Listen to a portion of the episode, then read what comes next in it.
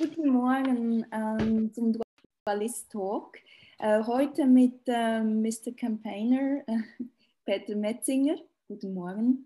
Guten Morgen. Wir ähm, steigen gleich in das Gespräch ein. Ähm, ich stelle nochmals kurz den Dualist vor für all jene, die ihn noch nicht kennen. Wir sind ein Verein, der sich auseinandersetzt mit der Schnittstelle von Kultur und Wirtschaft. Wir interessieren uns insbesondere für das Zusammenspiel diese beiden großen Bereiche und wie die Zukunftsgestaltung damit ähm, möglich ist oder eben auch anders möglich wäre. Peter Metzinger, vielen herzlichen Dank, sind Sie heute hier mit uns dabei. Äh, wir sind ja. auf Zoom, äh, den, den, heutigen Zeiten entsprechend. Wir hatten dieses Gespräch schon lange vor. Umso mehr freut es mich, dass das heute zustande kommt. Ähm, ich bin Foska Todt, ich bin eine der Mitbegründerinnen und Sie, Herr Metzinger, stellen sich jetzt gleich kurz vor.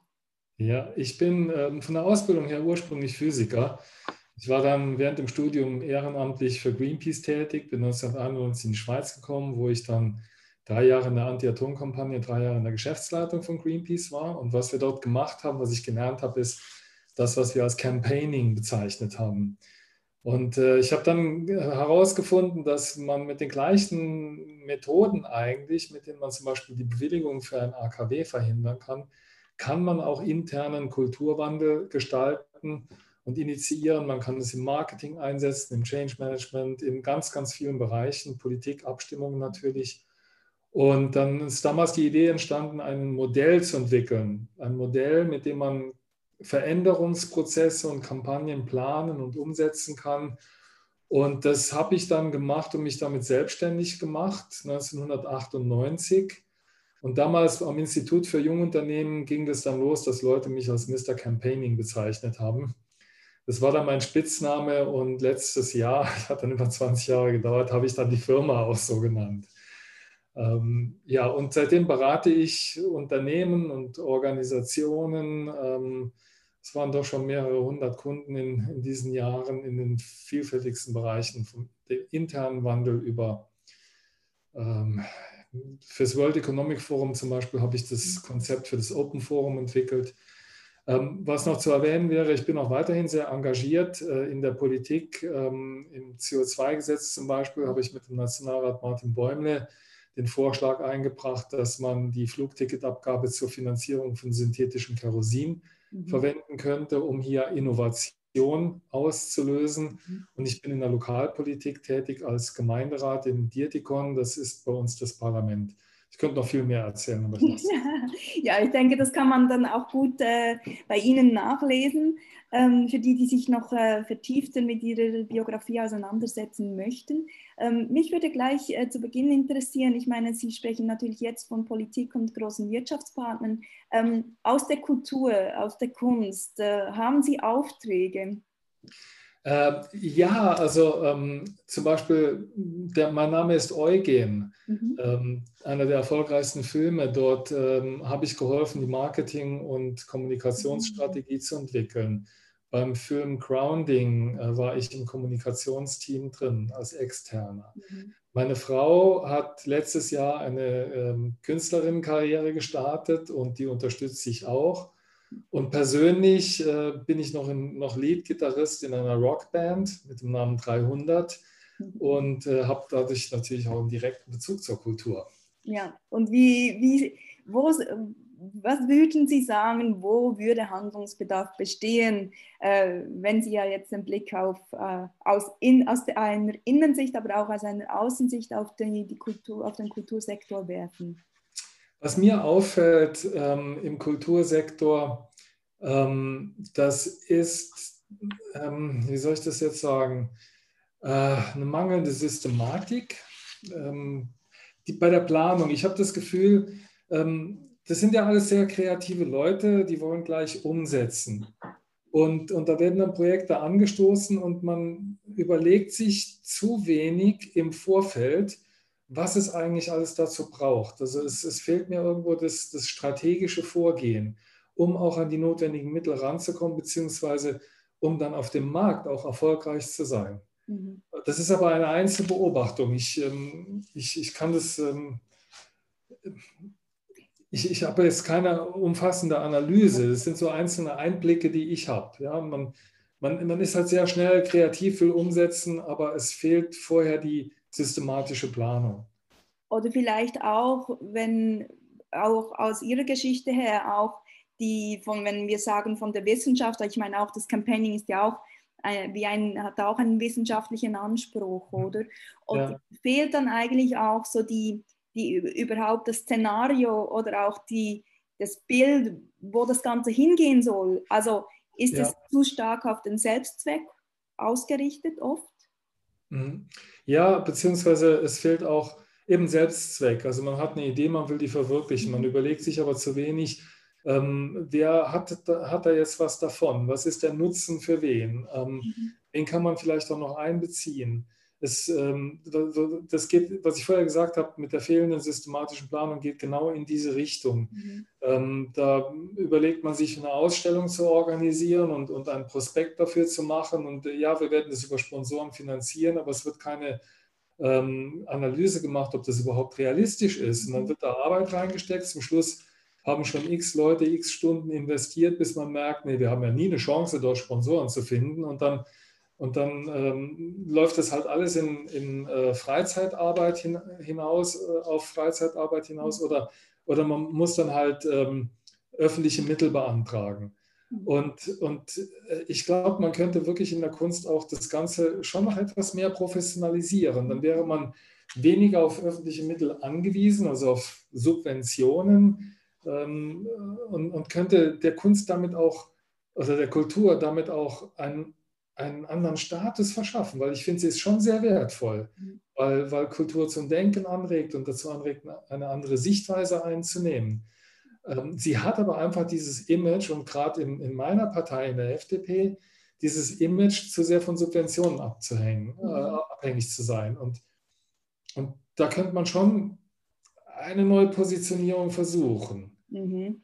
Und ich meine, Sie sind Politiker, Sie haben jetzt gesagt, eben in eurer Partei wird, wird quasi auf die Kultur so und so geblickt, aber in dem Sinn gibt es ja keine politische Vertretung der Kultur. Sehen Sie dort auch einen, also es gibt, klar, es gibt das BAC, es gibt die Pro Helvetia etc., die Institution, aber fehlt eine politische Vertretung? Ja, also wenn ich bei uns, in, bei uns im Ort äh, jetzt schaue, bei uns in der Stadt, ähm, ist es schon eher so die, die, SP, würde ich sagen, die die Kultur sehr stark vertritt. Und da gibt es auch immer wieder Diskussionen zwischen ähm, Fraktionskollegen von mir und der SP, die einen, wir möchten eigentlich eher äh, Start-ups fördern und, und Raum schaffen für Start-ups und Kultur will Raum für Kultur schaffen. Da gibt es dann immer wieder Diskussionen. Mhm. Wenn jetzt allerdings ähm, die Kulturschaffenden ähm, wenn, wenn sie als Unternehmer wirklich auftreten würden, ja, weil es sind ja Unternehmer, ja, ja. Dann, dann wären sie ja eigentlich eine Gruppierung, die von der FDP vertreten werden sollte.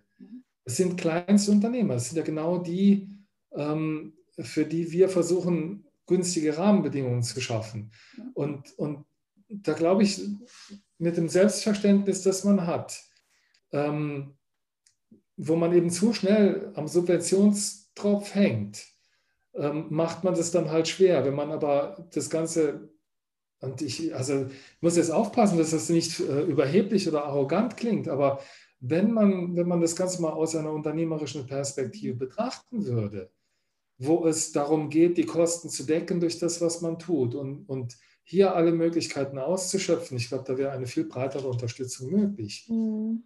Ja, ich, dort ist natürlich aus, quasi die, aus der Sicht eines Künstlers so wie ich auch schon mit ihnen gearbeitet habe und auch das oft höre, ähm, ist natürlich, dass sie, wie finden sie, wollen sich diese Corsage nicht zu früh anlegen, des, der Wirtschaftlichkeit, damit sie eben den, den, die Freiheit des Gestaltens aufrechterhalten können, aber eben sich dann damit ins eigene Fleisch eigentlich oft ja auch schneiden.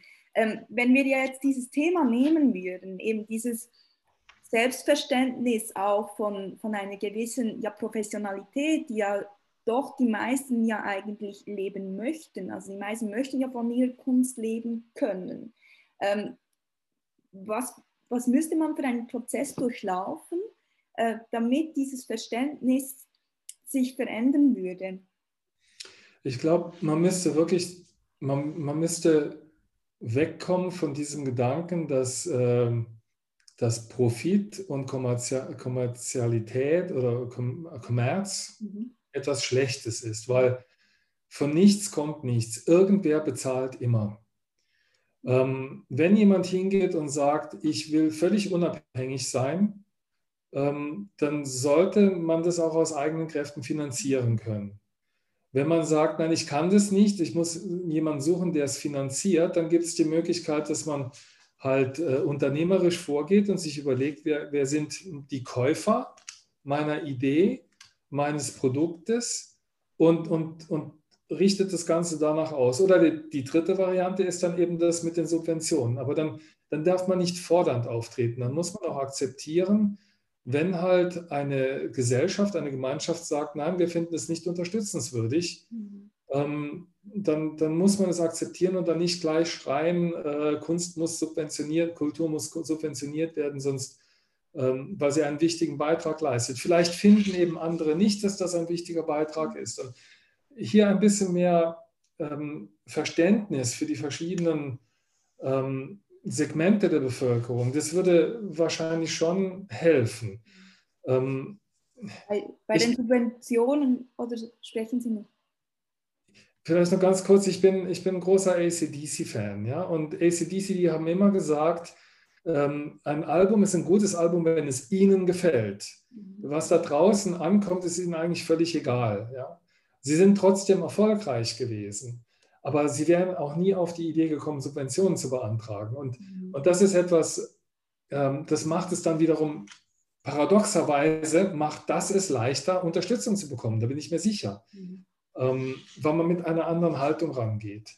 Das ist mehr das Unternehmerische. Ich habe eine Idee, ich setze alle Hebel in Bewegung, um das umzusetzen und wenn es nicht klappt, dann bin ich selber verantwortlich. Aber ich mache nicht andere verantwortlich für mein Schicksal da, die, da, das ist der Unterschied. Das ist da, ähm, wo ähm, in meiner Partei jetzt ähm, der Respekt entsteht. Ja, ähm, der Respekt dafür, okay, diese Person übernimmt Verantwortung. Mhm. Und dann unterstützen wir auch gerne. Mhm. Aber wenn immer nur geschrien wird, ihr müsst mir helfen, ähm, ja. kommt bei uns wenn nicht. Wir, bei den Subventionen finde ich natürlich spannend, die Brücke zu schlagen zu den, zu den Bauern. Äh, mhm. Die Bauern haben ja eine große Lobby, sind auch, äh, sind auch sagen, berufen sich auch immer auf den kulturellen Wert, mhm. ähm, den sie mitbringen. Und da könnte man einen Vergleich ziehen zur Kultur oder zur Kunstproduktion, wo, wo ja auch eben ein wichtiger Beitrag zur Kultur einer Gesellschaft geleistet wird. Ähm, Sie haben, die Bauern haben natürlich eine starke politische Lobby. Ähm, und dort werden ja Subventionen gesprochen, aber klar, sie müssen auch kämpfen. Oder mhm. wo sehen Sie dort die Parallelen? Oder weshalb ist dieses, der Umgang mit, der, mit den Bauern anders als mit jenen aus der Kultur? Also einerseits mal ganz sicher wegen der Lobby, das ist keine Frage. Ja? Die, haben, die haben sich eine gute Lobby aufgebaut, sie haben Vertreter in Bern und können ihre Anliegen deswegen auch durchsetzen.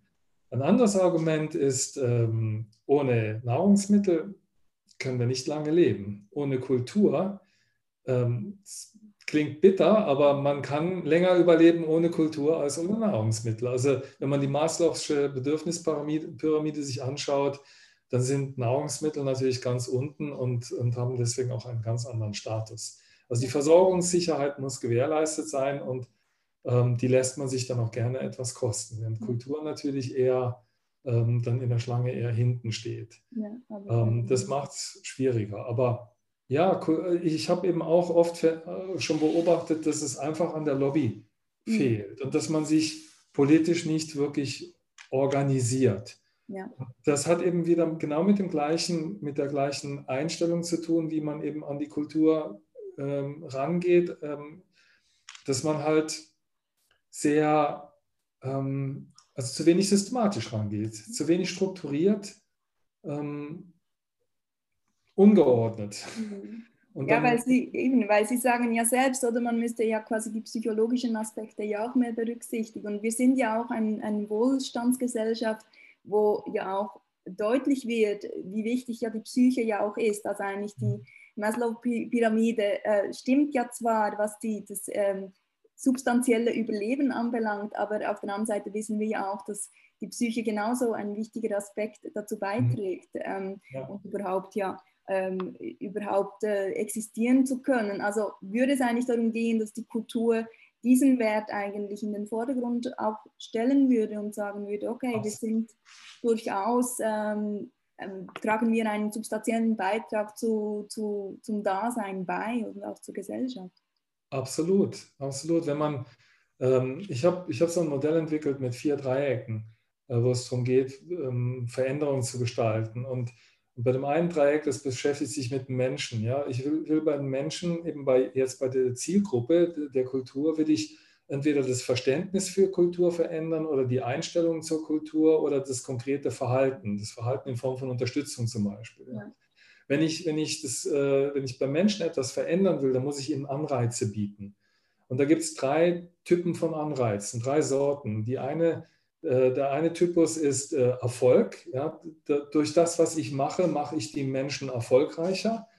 Das kann im Privaten sein, das kann im Beruflichen sein. Das heißt äh, einfach, ich helfe ihnen, ihre Ziele zu erreichen. Ja. Und äh, nehmen wir mal ähm, jetzt ganz banale Angebote, sehr kommerziell, wie Netflix. Ja, die helfen den Leuten am Abend zu entspannen. Das ist ein wichtiges Ziel. Da sind sie dann in dem Sinne erfolgreich. Zusätzlich bringen sie einen weiteren Nutzen, nämlich Emotionen. Ähm, die richtigen Emotionen zu schaffen. Und der dritte Punkt ist ähm, Einfachheit. Ja, ich mache den Menschen das Leben einfacher.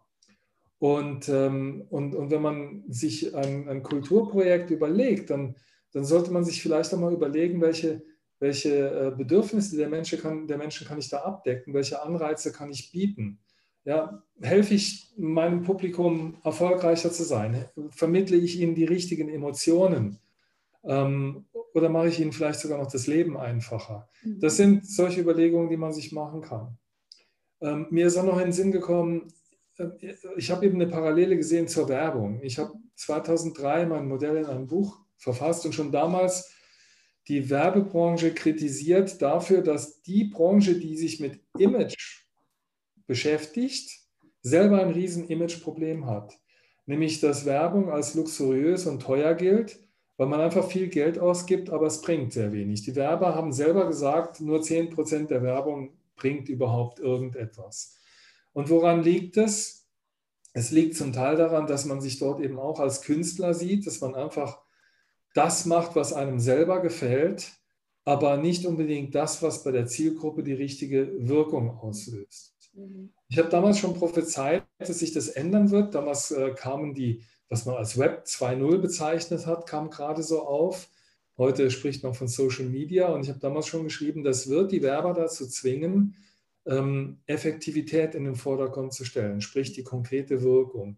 Und, und heute, wo alles online läuft oder sehr viel und alles messbar geworden ist, müssen die sich wirklich Gedanken machen, wenn ich den Verkauf um so und so viel ankurbeln will, muss ich bei der Zielgruppe die und die Veränderung bewirken und das heißt, ich muss so und so viel Aufmerksamkeit erzeugen und so weiter. Auf einmal wird alles berechnet und messbar. Ähm, wo ist hier der, äh, der Unterschied zur Kultur? Ich, ich will, ähm, nehmen wir mal das Beispiel, mein Name ist Eugen. Mhm. Der Michi Steiner, der hätte sich jetzt nie reinreden lassen, wie das Produkt aussieht, ja, wie der Film nachher aussieht. Aber ähm, wir haben uns dann überlegt, wie wird der Film wahrgenommen, um dann die Werbung so zu gestalten, dass, dass die Leute nicht enttäuscht sind, dass eben Produkt und Kommunikation aus einem Guss waren. Und dazu haben wir sechs Workshops gemacht mit, äh, mit Leuten x-beliebig aus der Bevölkerung. Das waren dann sechs Altersstufen. Und denen haben wir eine Rohfassung vom Film gezeigt und haben sie frei assoziieren lassen, was ihnen dazu einfällt. Und haben ihnen dann auch noch den Auftrag gegeben, eine Werbekampagne für sich selber zu entwickeln. Und das hat uns das Material geliefert, um dieses Produkt richtig zu kommunizieren. Mhm. Um es so zu kommunizieren, dass es bei der, bei den bei der Zielgruppe die richtigen Erwartungen geweckt hat, sodass die nicht enttäuscht waren, wenn sie den Film gesehen haben im Kino und dann nachher gesagt haben, der Film hat meine Erwartungen erfüllt. Mhm. Ähm, das heißt, wir haben hier keinerlei Einfluss genommen auf das Kunstprodukt, aber wir haben einfach geschaut, dass man es richtig kommuniziert. Ja.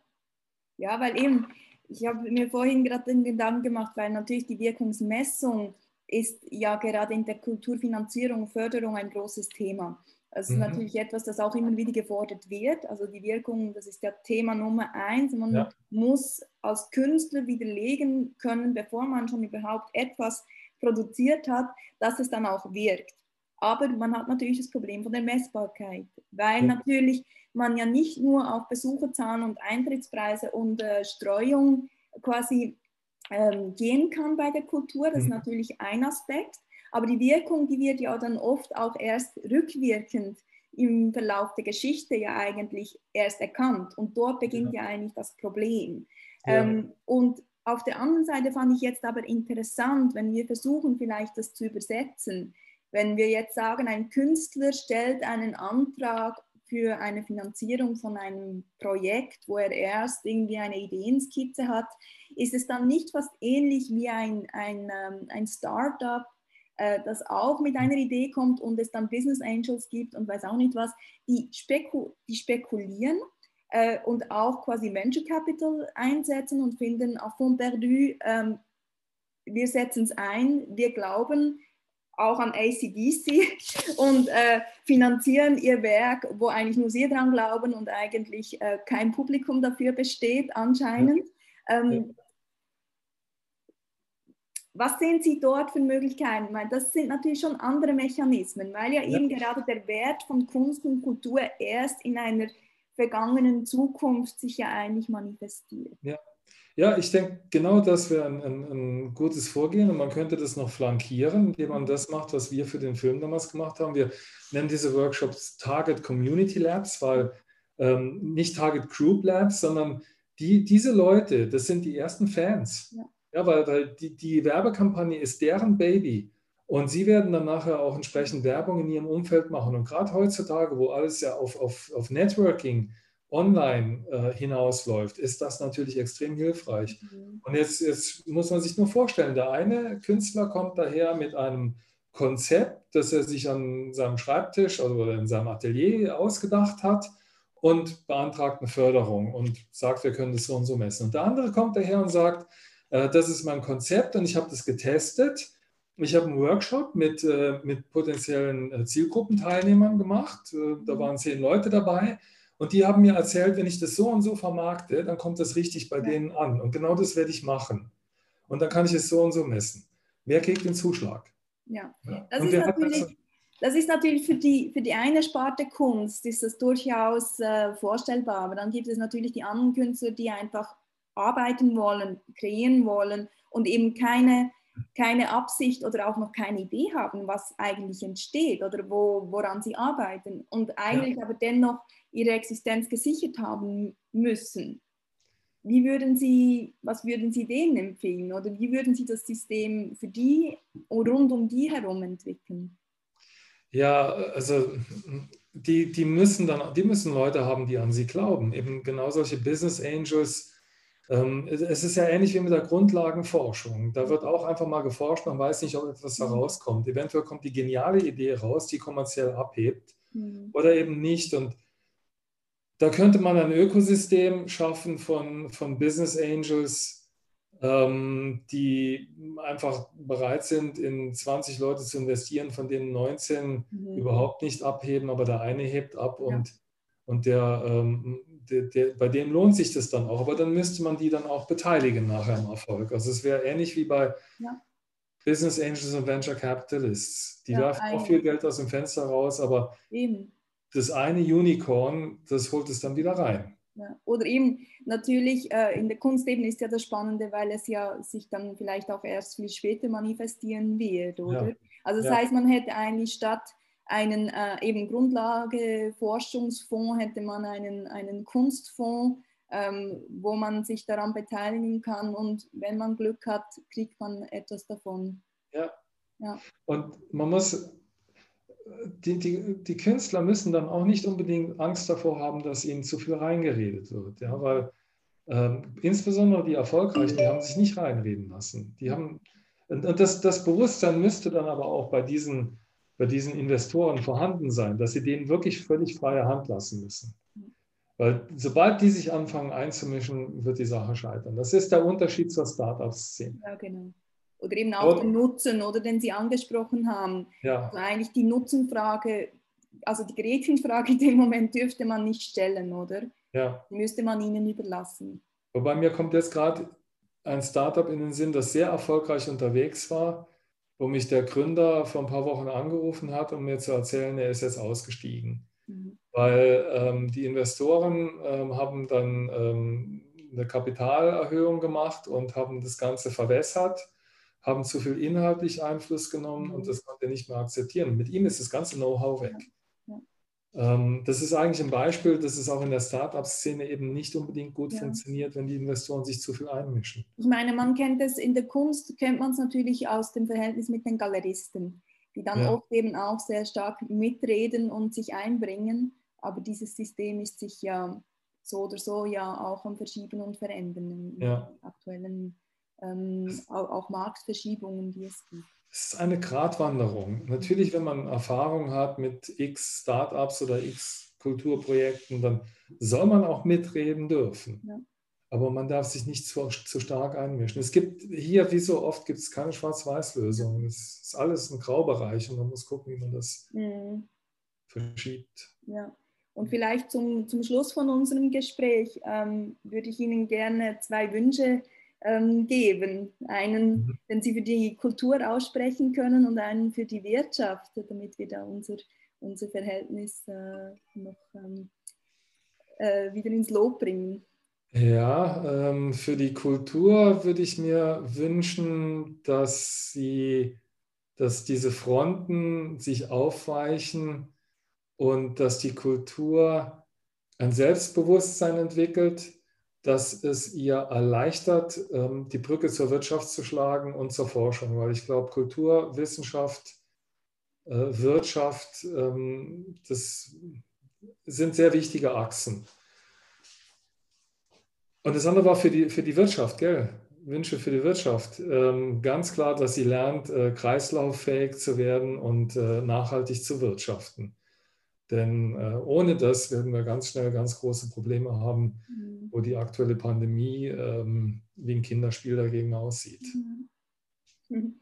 Vielen, vielen herzlichen Dank. Ich glaube, das nächste Gespräch wird dann auch äh, über die Wissenschaft sein, was in der Tat ein ähm, sehr interessanter Bereich ist, wo ja auch gerade die Kunst und Kultur sich ähm, je länger, je mehr äh, auch darin äh, tummelt und interessante äh, auch ähm, Produktionen ähm, generiert. Ähm, aber dazu gerne ein anderes Mal. Jetzt äh, verabschiede ich Sie und danke Ihnen ganz, ganz herzlich für das Gespräch.